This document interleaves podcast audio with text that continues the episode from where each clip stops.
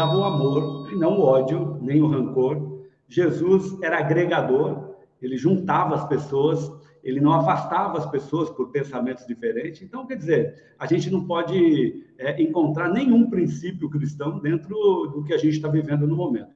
Mas antes disso, para a gente ir finalizando, a conversa está muito. Pode falar. Não, eu só ia enfatizar que a academia, principalmente, precisa se apropriar de Jesus enquanto objeto de estudo.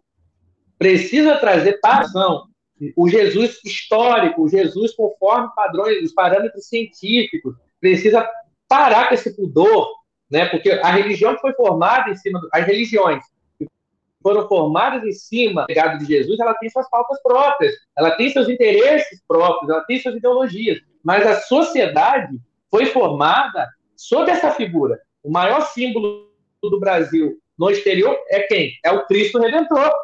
Então a gente precisa tomar, né? Precisamos entender que a Bíblia ela é uma literatura é, que interessa a todos, não só os religiosos, porque ela tem influência na nossa sociedade e que Jesus é uma figura histórica de alto impacto.